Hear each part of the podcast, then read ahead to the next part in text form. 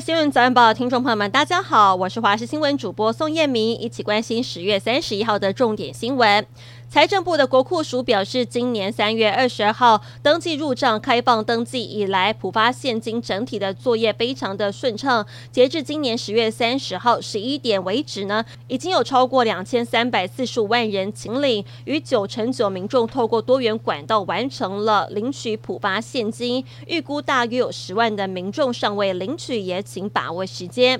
屏东市的民享路上一间刺青店，二十九号凌晨四点多发生了火警，造成了年轻老板夫妻一死一重伤。警方案发之后十个小时将涉嫌纵火的十九岁许姓男子拘提到案，而检方昨天下午呢复讯之后声押，屏东地院家庭裁定许姓男子收押禁见。到了这，到了一半，垃圾车居然爆炸起火，这发生在新北的板桥，有志工团体帮独居长者整理环境，清出大批垃圾之后。请来垃圾车协助清运，但当垃圾丢到一半，车斗先是冒烟，接着发出了爆炸声，并且窜出了火苗，吓得现场职工跟清洁队员一边叫消防队，一边用水来灭火。事后队员将车内垃圾倒出来之后，发现许多打火机跟杀虫剂罐，研判是没有落实分类才会导致爆炸。护理人力荒，许多私立医院都有加薪计划。卫福部长薛润坦承，这对公立医院是非常大的挑战。不过现在还有台大医院护理师爆料，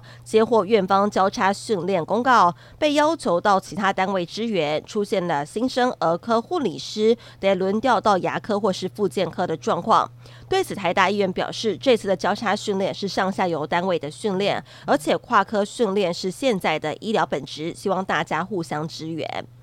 中华职棒乐天桃园跟统一狮昨天在进行季后赛挑战的第三战，最终乐天桃园是以七比一获胜，是有季后赛制度以来第一支在对手有保送一胜的优势之下还逆势晋级的队伍。桃园逆势创下了首届纪录，连续两年闯进了总冠军赛，将在总冠军赛对上了全年战绩第一的味全龙队，争夺中华职棒三十四年的总冠军。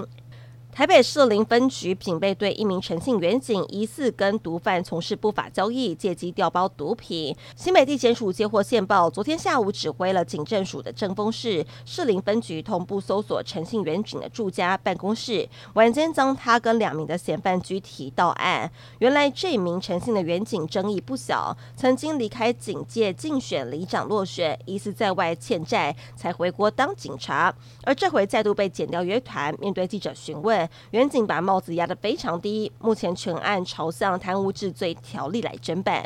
加拿大政府昨天发布声明，禁止在政府配给的行动装置上使用中国通讯应用程式微信以及俄罗斯的防毒软体卡巴斯基。加外政府强调，此举是为了确保政府跟网络还有资料的安全。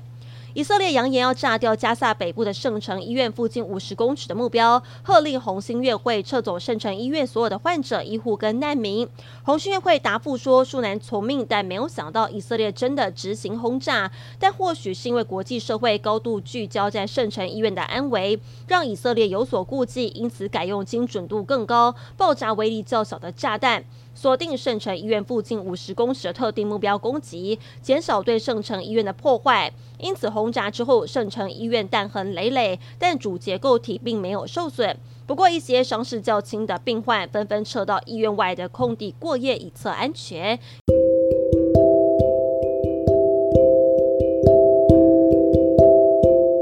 以上新闻内容非常感谢您的收听，我们再会。